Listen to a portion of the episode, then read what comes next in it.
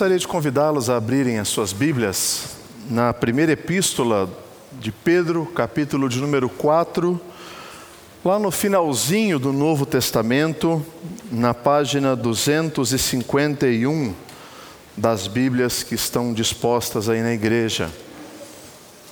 Primeira epístola de Pedro, capítulo de número 4, verso 1 ao verso de número 6. Ora, tendo Cristo sofrido na carne, armai-vos também vós do mesmo pensamento.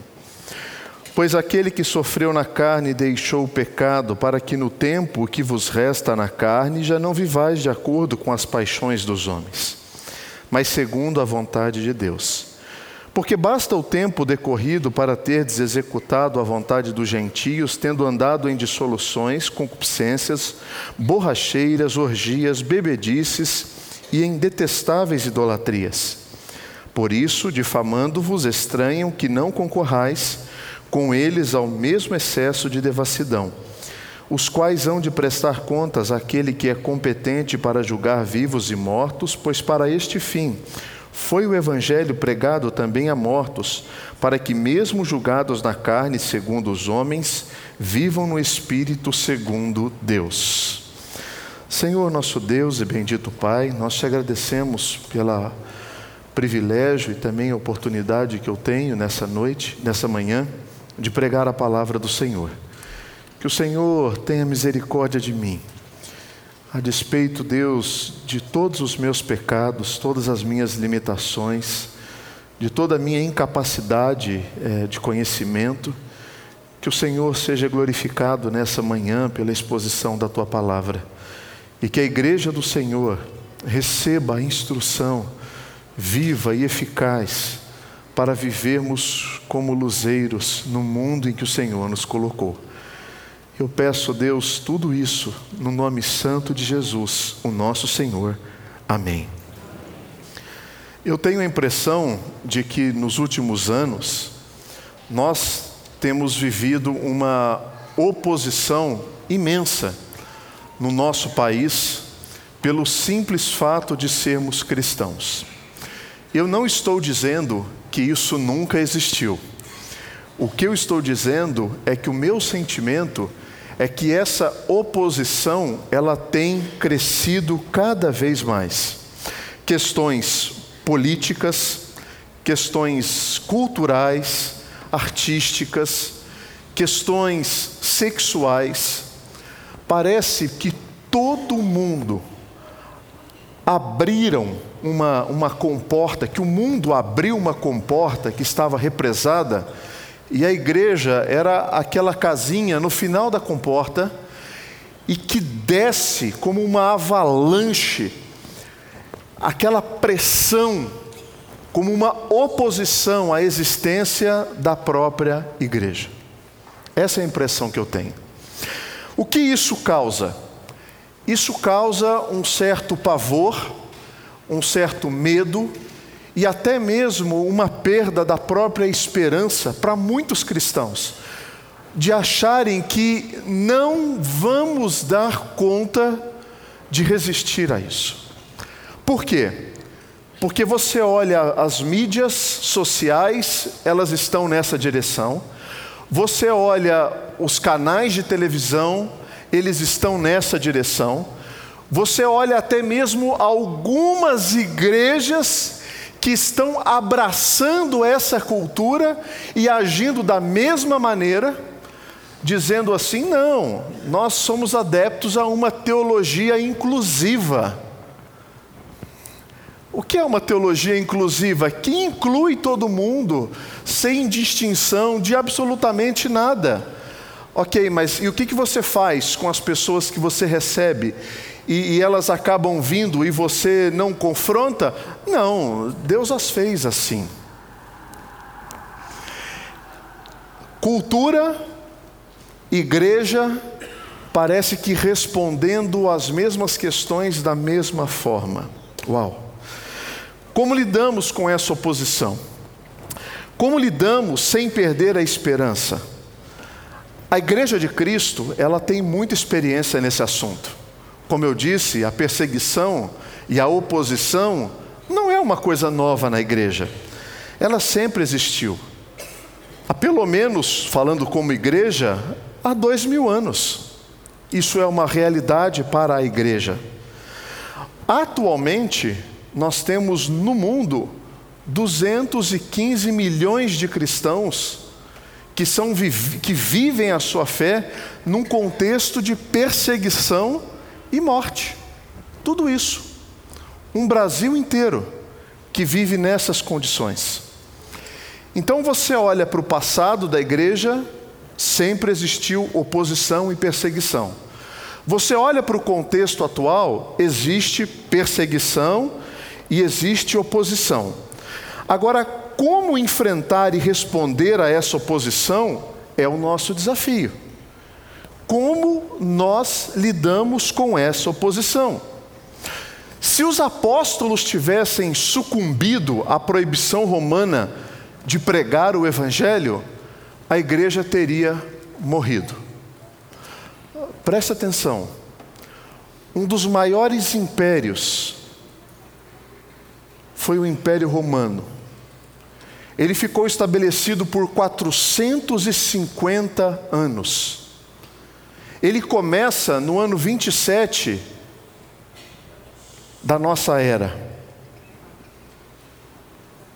Percebe que Cristo entra na história e nós temos um início de um grande império que conquista aquelas regiões alcança a Judéia, Jerusalém, Samaria e se estabelece ali como uma força de oposição à formação da própria igreja. Percebe? Será que o nosso inimigo não tem nada a ver com isso? Será que um dos homens mais cruéis de toda a história, chamado Calígula, vive e reina no surgimento da igreja cristã? Será que o nosso inimigo não tem nada a ver com isso? Se os apóstolos tivessem sucumbido a isso, a igreja teria fracassado ali.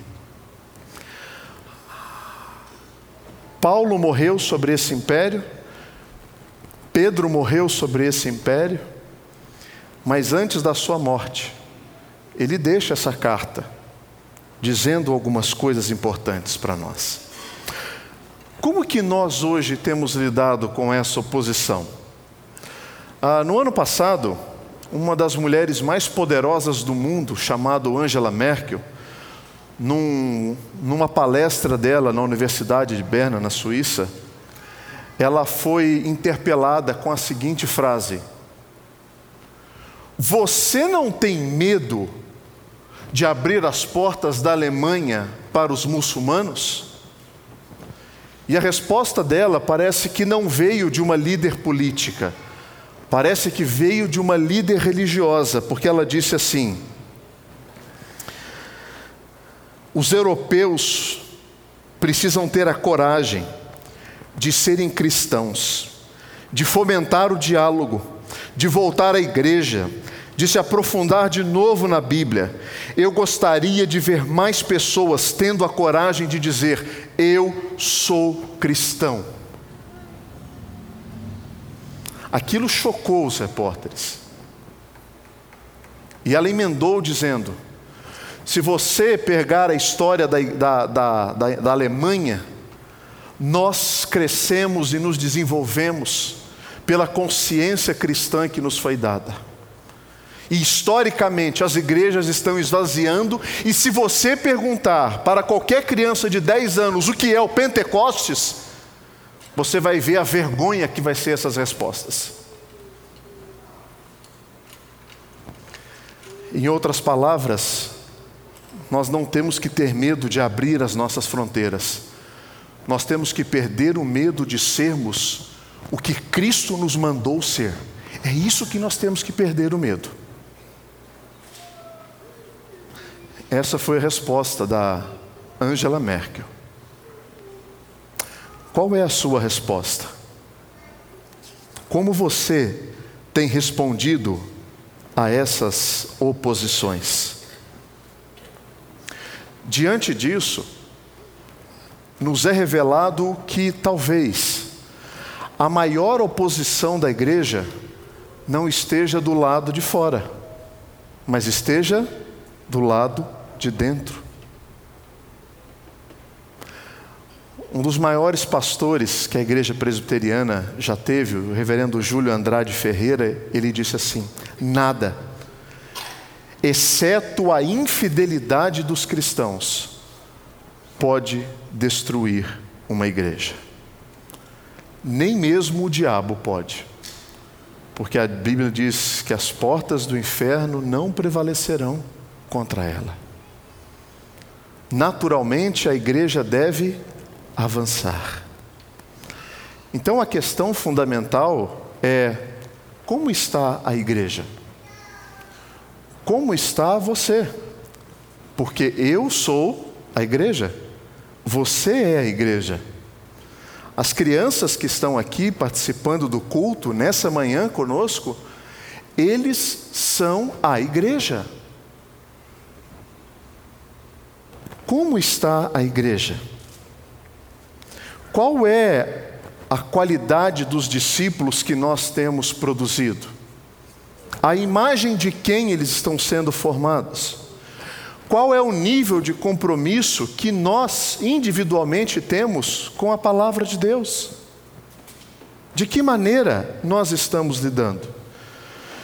O nosso medo, ele não deve ser com aquilo que o sistema está produzindo. Não deve ser com o pensamento familiar, secularizado. O mundo jaz no maligno. Não é a força do nosso inimigo, que a Bíblia chama de diabo, que nós temos que nos preocupar excessivamente, porque a Bíblia diz: resistir ao diabo e ele fugirá de vós. Então a nossa preocupação precisa estar voltada também para o lado de dentro.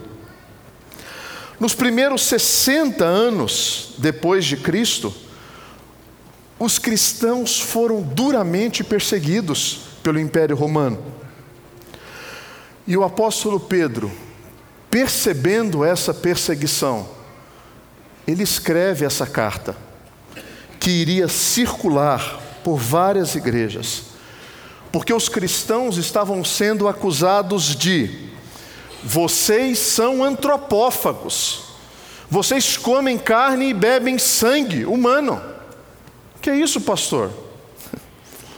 Acabamos de celebrar aquilo que os cristãos eram acusados: comer carne e beber sangue. Os cristãos eles eram acusados de incesto, porque eu me casei com a irmã.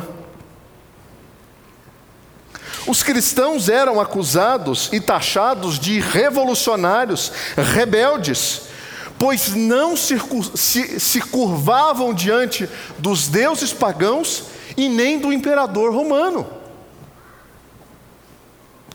A história diz que quando Calígula assume o reinado e se torna um imperador de Roma, ele mandou sacrificar aproximadamente 120 mil animais a ele mesmo. Imagina o impacto disso no reino que ele, que ele governava. E nós achamos que nós temos oposição. Nós temos oposição. Ela sempre existiu. Então, nessa manhã, eu quero trabalhar dois momentos com vocês. O primeiro, como nós reagimos a essa oposição, e o segundo, como nós podemos vencer essa oposição. Então, primeiro momento, como nós devemos reagir? Versículo 1: Armai-vos também vós do mesmo pensamento. Siga o pensamento e o modelo de Jesus. Armai-vos do mesmo pensamento de quem? De Cristo. Ora, tendo Cristo sofrido na carne, armai-vos também vós do mesmo pensamento. Qual pensamento? Que nós também vamos sofrer. Isso não é uma novidade. Ser cristão e não enfrentar nenhum tipo de oposição talvez você já esteja no céu, porque lá não teremos oposição, aqui teremos oposição. Como Jesus lidou com essa oposição e como ele sofreu, qual era a sua reação diante das pessoas que brutalmente feriam a glória de Deus? Esse é o estilo de vida que deve nos inspirar. Nada é mais eficaz do que viver e agir como Cristo viveu e agiu. Ao viver de forma santa, a igreja do Senhor, ela faz diferença e impacta o mundo em que ela está inserida. Por exemplo, quando os opositores de Daniel quiseram buscar em Daniel alguma coisa que pudessem acusá-lo, eles disseram: Nunca acharemos ocasião alguma para acusar este Daniel, se não procurarmos contra ele na lei do seu Deus. Aqui é a única coisa que nós podemos ser acusados, na lei do nosso Deus. Jesus foi acusado e foi levado diante de um tribunal romano e diante de Pilatos, que fez a acusação, ou melhor, que deu a, a, a, o veredito mais contraditório de toda a história, Pilatos disse: Não vejo nele crime algum. E aí ele foi condenado. Por quê? Ah, não, não, não sabemos, mas Pilatos, populista, queria se dar bem com o povo, lavou as suas mãos e disse: Eu não vejo nele nenhum mal, então decidam. E o povo decidiu: crucificam. Diante dessa perspectiva, Jesus foi acusado e foi morto. Agora, qual tribunal do mundo, por mais corrupto que seja, lança diante de alguém esse veredito? Ele não tem mal nenhum e mesmo assim é acusado. Então, se quisermos enfrentar a oposição de maneira efetiva e responder à oposição, lembre-se disso. Tenha em vós o mesmo pensamento, a mesma atitude que houve também em Cristo Jesus. Eles também precisariam deixar de viver segundo o estilo do seu tempo. Porque o versículo 2 diz: Já não vivais de acordo com as paixões dos homens. Pedro mostra aos irmãos que eles não poderiam viver dessa forma. Na escola dominical da semana passada, eu, eu tratei com a, a, minha classe um preceito é, muito interessante do livro do Tim Keller, chamado Fé e Trabalho, que ele diz assim: como nós nos relacionamos com a cultura? E existe basicamente três maneiras de se relacionar com a cultura. Eu sou completamente avesso à cultura. Eu crio uma cultura gospel. E o terceiro, eu abraço completamente a cultura. Por que, que nós lidamos somente com essas três opções com a cultura? Por que, que nós achamos que quando nós temos algumas atitudes diante de determinadas situações, nós podemos ser altamente prejudicados por conta disso?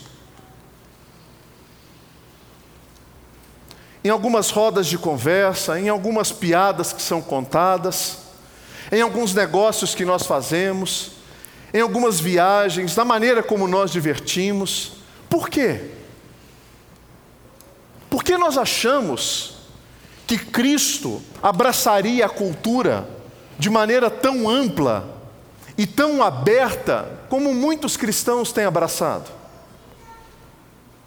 Esse não é o nosso papel. O nosso papel é olhar para a cultura e entender que a cultura contém a verdade em algumas outras, ela é parcialmente, parcialmente a favor da verdade, e outras ela é completamente uma oposição à verdade. E é dessa maneira que nós devemos nos comportar, mesmo que isso nos cause mais oposição, porque nós somos a igreja. Nós não devemos nos preocupar com o fato de sermos completamente aceitos pela sociedade. Não seremos. Não tenha essa utopia. Os profetas eram homens do Antigo Testamento profundamente impopulares. Por quê? Porque falavam a verdade aos governantes, independente de qual fossem as consequências disso. Esse é o papel do profeta. O, o, papel dos profetas não é serem legais, não é serem populares, não é serem homens e mulheres de bem com todo mundo. Nós temos uma posição, e viver e abandonar os desejos do coração, abandonar essa força que existe dentro de nós, que a Bíblia dá um nome para essa paixão, o nome é epitomia, é uma força quase que paralela ao homem, que quando brota dentro de nós, precisa de outra força muito maior, que também não é carnal, é do espírito, para abafar isso e dizer assim: não viva de acordo com os, ah, ah, os que não têm a Cristo. Não ceda a isso. Eu não estou dizendo que você tem um diabinho e um anjinho dentro de você. É a luta que a Bíblia fala da carne contra o espírito. Da epitomia, que é essa força da carne, e do pneuma, que é o espírito de Deus. E dessa maneira nós lutamos contra isso. Uma outra, uma outra maneira como nós devemos responder à oposição está no versículo 4. Por isso, difamando-vos, estranham que não concorrais com eles ao mesmo excesso de devassidão. Ou seja, vocês devem ignorar as pressões sociais. Não se preocupem com as pressões sociais. As palavras que Deus nos ensina aqui é: o ser humano sem Deus não consegue entender porque alguém não faria o que ele fez. Por exemplo, por quê? Por quê? Por que você não enche a cara? Por que você se diverte dessa maneira tão careta? Por quê? Por que você tem que ficar dando atenção para o seu pai e para sua mãe? Eles já são velhos. Põe no asilo e deixa lá esquecido. Por quê? Porque todo final de semana você tem essa preocupação excessiva com eles. Existem tantos locais aí para eles serem colocados. Eles não entendem por que você valoriza tanto a sua família. Eles não entendem por que você paga regularmente os seus impostos. Não dá para entender. Só nega. Emite uma nota menor. Não emite nota.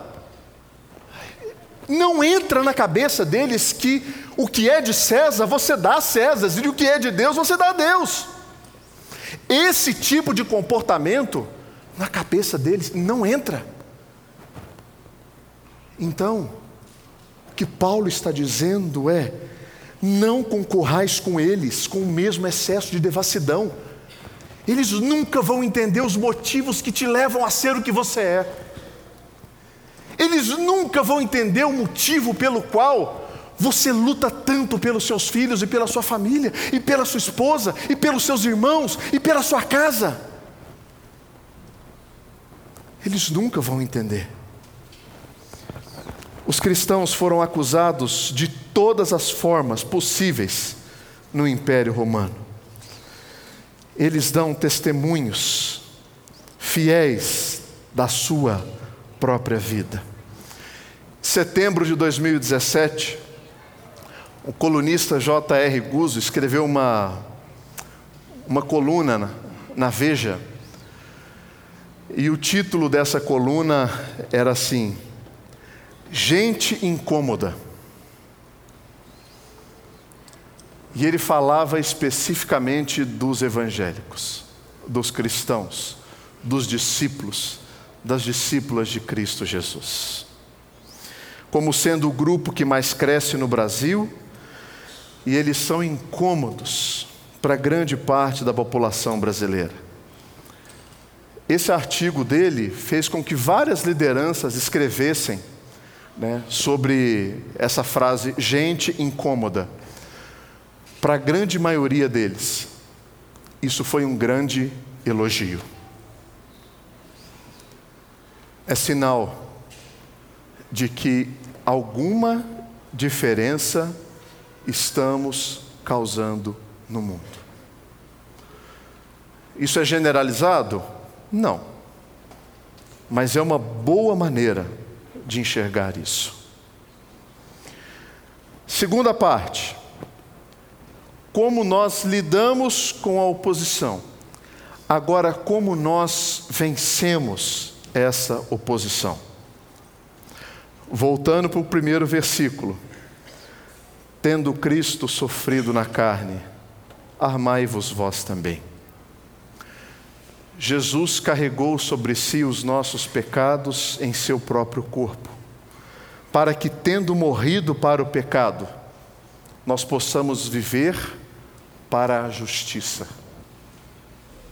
Esse é o propósito. Cristo toma os meus pecados, coloca sobre si, para que eu viva em justiça.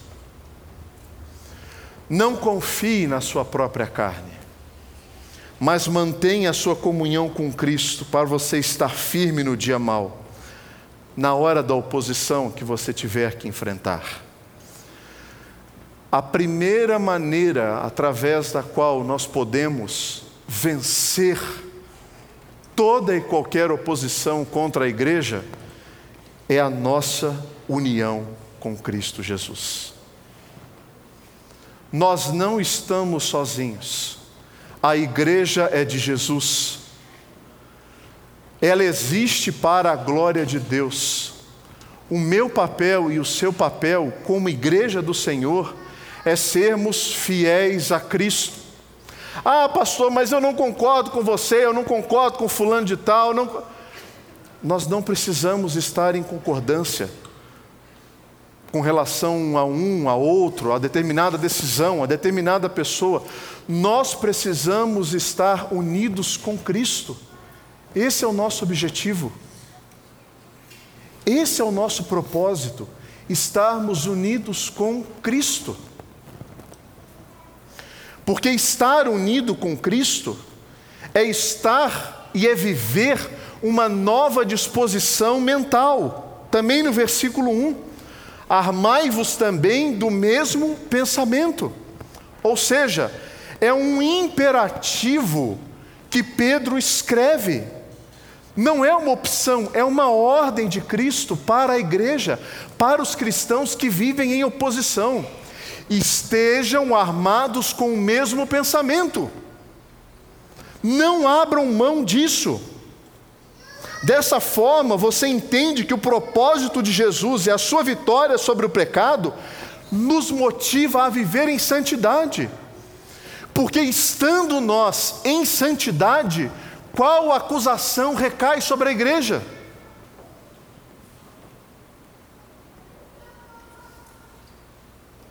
Receberemos o veredito de Cristo? Não vemos neles nenhum mal. Mas por que incomodam tanto? Porque são a voz da vontade de Deus, da moral de Deus, dos padrões de Deus, numa sociedade depravada. Por fim, nós devemos entender que precisamos de uma compreensão clara dessa deteriorização do pecado. O versículo 4 diz assim: Por isso, difamando-vos, estranham que não concorrais com eles ao mesmo excesso de devassidão. O versículo 3 nos dá qual é esse processo de devassidão. Porque basta o tempo decorrido para terdes executado a vontade dos gentios. Ou seja, passou um tempo em que eles andaram segundo a sua própria vontade. E qual é o resultado disso? Dissoluções, concupiscência, borracheiras, orgias, bebedices e em detestáveis idolatrias. Tudo isso é um processo de destruição da sociedade. Mesmo Roma, que viveu exatamente isso daqui, se sucumbiu, ruiu. A, moral, a imoralidade não reinou, passou. Demorou 450 anos, mas passou. Nós já vimos isso na história. Pessoas degradantes, mesmo numa sociedade pagã, não suportam esse baixo nível de moral. Recentemente, o cantor Milton Nascimento fez uma declaração sobre a qualidade da música popular brasileira. Péssima. Péssima. Segundo ele, está na situação de um dejeto, de um excremento. Ou seja, alguém da própria cultura olhando para essa situação e diz: está horrível. Nós precisamos entender que essa devassidão moral, ela vai trazer um juízo. E o versículo 5 diz: Os quais hão de prestar contas àquele que é competente para julgar vivos e mortos. Diante disso, todos nós, a igreja, o mundo, discípulos, opositores, todos serão julgados. Nós que somos a igreja e estamos na igreja, nós estamos apoiando a igreja, tendo o mesmo pensamento, estando, estando unidos com Cristo, rejeitando a oposição do mundo, ou estamos sendo, na própria igreja, objetos de oposição ao corpo de Cristo? Isso vem de fora ou vem de dentro? Essa é uma avaliação estritamente pessoal, que cada um de nós deve avaliar. Diante disso, eu não preciso viver sem esperança ou com medo, porque o cristianismo, os nossos valores, as nossas convicções, mesmo que eles sejam destruídos, a igreja de Cristo prevalecerá. E isso me desafia, ao invés de ficar julgando e olhando somente para o lado de fora, olhar para dentro e poder refletir aquilo que o próprio apóstolo Pedro disse no capítulo 4, versículo 17. Porque a ocasião de começar o juízo, ele vai começar pela casa de Deus. Se o primeiro vem por nós, qual será o fim daqueles que não obedecem ao Evangelho de Deus? Isso deve me motivar a viver em santidade e cuidar para que a Igreja de Cristo continue sendo luz no mundo e sal na terra. Amém.